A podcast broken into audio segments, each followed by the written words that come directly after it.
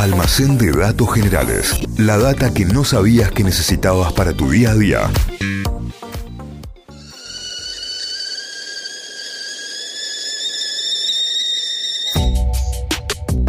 La ronda de mates de Notify es presentada por Cachamate y su espectacular promo. La tercera es gratis. Claro, claro, claro. Te llevas tres yerbas Cachamate y pagas solo dos. Cachamate, te hace bien. Y esta ronda de mates también. Ahí va, abrimos ahora sí. Muy bien, arrancamos el almacén de hoy. Mucha gente nos está escuchando desde el auto, manejando o no, o acompañando. Así que el almacén de hoy va pensando en toda esta, esta gente que nos escucha, que está manejando oro, que está ahí de acompañante. Y espero que estén respetando las señales de tránsito, que queremos creer que lo están haciendo, porque hoy vamos a contar la historia del hombre responsable de la forma en la que nos movemos por las ciudades. En la forma en la que manejamos y en la forma en la que respetamos las señales de tránsito y las normas de tránsito, vamos a hablar de una persona llamada William Phelps Eno. Eno era el apellido. Eno. Era un empresario estadounidense que nació en Nueva York en 1858, era el menor de nueve hermanos, tuvo una infancia bastante normal y algo le pasó cuando tenía nueve años que le cambió la vida para siempre. No fue algo súper impresionante, pero lo marcó. Imaginemos Nueva York en 1860, 1870, mucha gente viviendo en la ciudad, calles diagramadas así nomás, sobrepoblación, cero normas viales, Claro. cero, porque no había autos a motor básicamente porque no existían. La ley del más fuerte. ahí, ¿no? Claro, pero estaba lleno de esos eh, carruajes tirados a caballo, con esos trencitos, gente caminando por todos lados, las primeras bicicletas. Eh, había muchos comercios que, por ejemplo, tenían que llevar mercadería de acá para allá y era como el combo ideal para que se armen pedazos de líos de tránsito, aún sin existir los autos. Pero ya existían los, los, los embotellamientos y demás.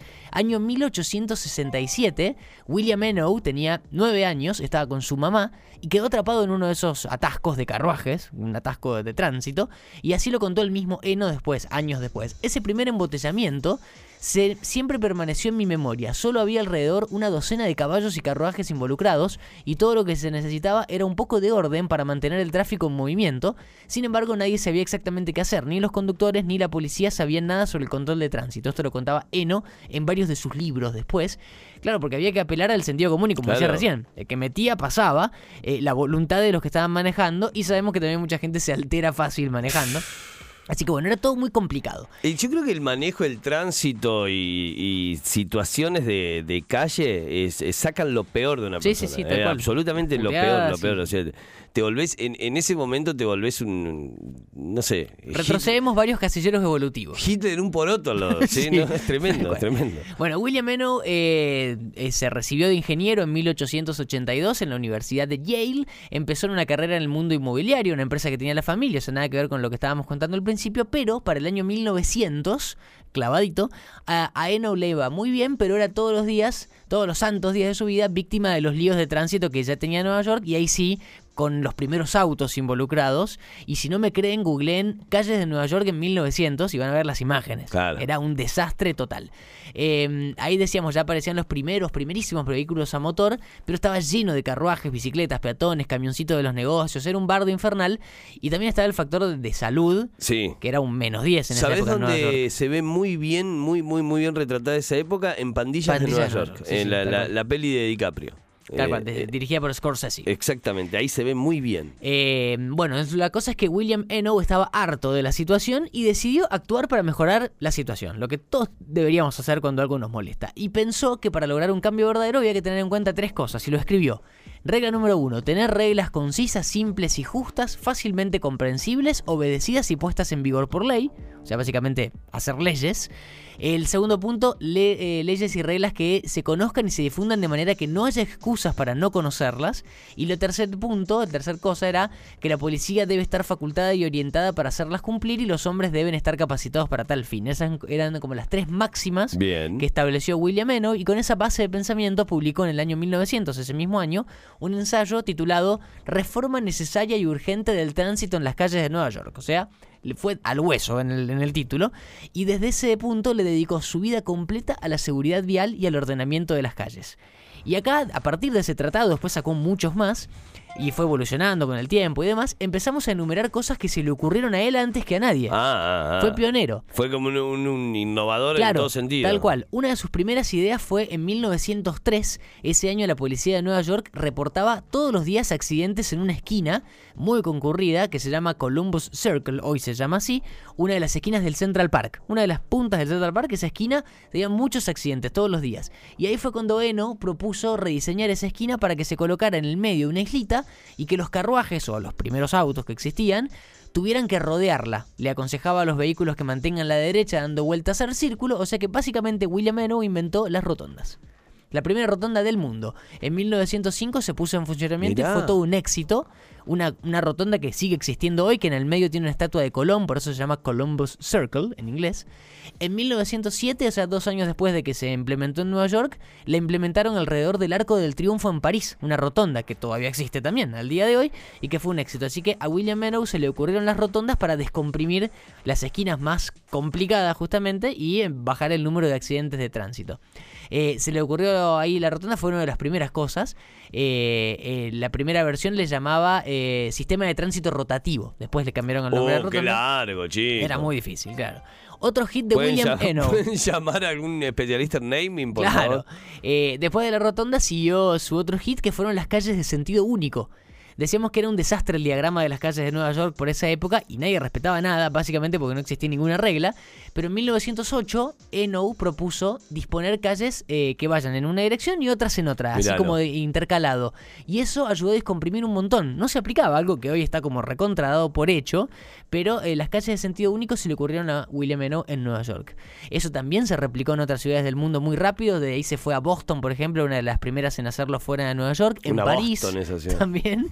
Y en Buenos Aires, en 1910, una de las primeras ciudades del mundo en implementar ese- este, sistema también fue Buenos Aires, replicando lo que se le ocurrió a William en, en Nueva York. Mira. Todas sus ideas las iba dejando escritas en códigos de circulación, con reglas bien claras, bien sencillas para que las entienda todo el mundo, respetando lo que decíamos antes, sus ideas base, eh, para que sean fácilmente identificables. Y siempre haciendo hincapié en difundir y en comunicar sus ideas. Después vinieron otras ideas también revolucionarias, por ejemplo, como los límites de velocidad en las ciudades, algo que no se tenía en cuenta y que a él se le ocurrió en esos primeros tratados. En 1909 ya había cada vez más autos, ahí autos a motor, se iban desplazando los carruajes. Eh, y William tuvo que empezar a reformular varias de sus ideas para adaptarlas. A ver cómo te la ves con esta, William. Eh, claro, le habían cambiado básicamente los vehículos que más había en la ¿Cómo se calle. hizo tan picante? Así que ahí hizo otro código, lo publicó y se llamaba Regulación del Tránsito en las calles. Ahí Sacala. propuso, por ejemplo, las sendas peatonales.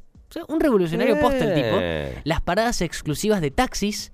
Las islas de seguridad para peatones, esas, eh, esas eh, como islitas mini, mini cuadras que están en una avenida ancha, por Sí. ejemplo, para cuando vas cruzando quedarte parado ahí, que a no la pasa mitad. nada. Claro, y, y la de- la- las líneas amarillas esa con la que pintaron ahora en el centro de Córdoba. A esa no. Ah. Esa no se le ocurrió. Tomá, eh, no se te escapó, Gil. Esa no se le ocurrió. Se la inventó Yarlora. Vas con auto. Eh, poner señales de stop en las esquinas, esa no se le ocurrió a él, se le ocurrió a un policía de Detroit, pero Eno fue el que las propuso instalar en Nueva York, así que llevarlas a Nueva York también fue idea de él. O sea, era un revolucionario total. La, rotondas, las cae calles de bien, sentido eh, me único. cae bien este señor Eno. Todo, todo pensado para que sea todo más seguro. Y con todas esas bases, eh, Eno se empezó a interesar también en el desarrollo de trenes, de rutas marítimas, se metió hasta un poco en la aviación de esa época, pero quedó más ligado obviamente al mundo del tránsito vehicular en las ciudades y en las rutas. En 1921 fundó la Eno Center of Transportation, una empresa que nació para promover la seguridad vial y que hoy todavía existe, es una ONG que trabaja en las políticas nacionales de transporte de Estados Unidos. Mirá. O sea, todavía existe, de hecho tiene una página web, la pueden entrar a, a- a visitar, Eno Center of Transportation. La banguita, eh. Una Hoy- ONG. William Eno hoy es considerado el padre de la seguridad vial, recibió 2 millones de premios a lo largo de su vida, Y sí. distinciones y demás, básicamente por haber dedicado toda su carrera a que hoy las calles sean más seguras y que muchas de sus ideas se terminan implementando en todo el mundo y que hoy las sigamos usando, eh, con modificaciones, con alteraciones y demás, por el lógico paso del tiempo, pero a él se le ocurrieron antes que nadie, haciendo tratados y demás. Murió en Nueva York, en O, a los 87 años en 1945, y ahí mucha gente lo despidió encontrándose con un dato curioso, y es que no sabía manejar. No confiaba en los autos. No, no te puedo creer. El padre de la seguridad vial no sabía manejar, no confiaba en los autos, prefería los caballos, según lo que él mismo ah, decía. Ah, ah, bueno, bueno, Le bueno. gustaba ir a caballo, pero no, no confiaba en los autos, nunca aprendió a manejar y era el padre es el padre de la seguridad vial. Es como una contradicción ahí. Es extraño, pero así, bueno, la historia completa y así termina la historia de William Eno, el padre de la seguridad vial, a quien se le ocurrieron muchas cosas que usamos hasta el día de hoy. La historia completa en el almacén de hoy. Ahora entiendo por qué inventó el mano y contramano y el sentido único, porque nunca manejó. Eh, claro. O sea, porque nunca supo lo que es de tener que dar una vuelta entera a la manzana para Claro. poder girar para el otro lado. Ay, está bien, era- Ah, ahora te entiendo, Eno. Claro, si nunca manejaste, si nunca manejaste. No lo tuvo que soportar en carne propia. Qué tremendo, ¿eh? Almacén de datos generales que nos trae el Santi Miranda en el día de hoy, la historia del padre de las normas de tránsito aquí en Notify. ¿Por qué? Porque siempre, siempre hay muchísima data para compartir. Lo vas a escuchar nuevamente en Spotify. Nos buscas como Notify Diario y ahí tenés toda la data. Búscanos como Almacén de Datos Generales. Almacén de datos generales. La data que no sabías que necesitabas para tu día a día. Inventos, curiosidades de la historia, estudios increíbles de la ciencia, lugares raros del mundo y un montón de locuras más. Todo eso podés conseguir en el Almacén de Datos Generales de Santi Miranda.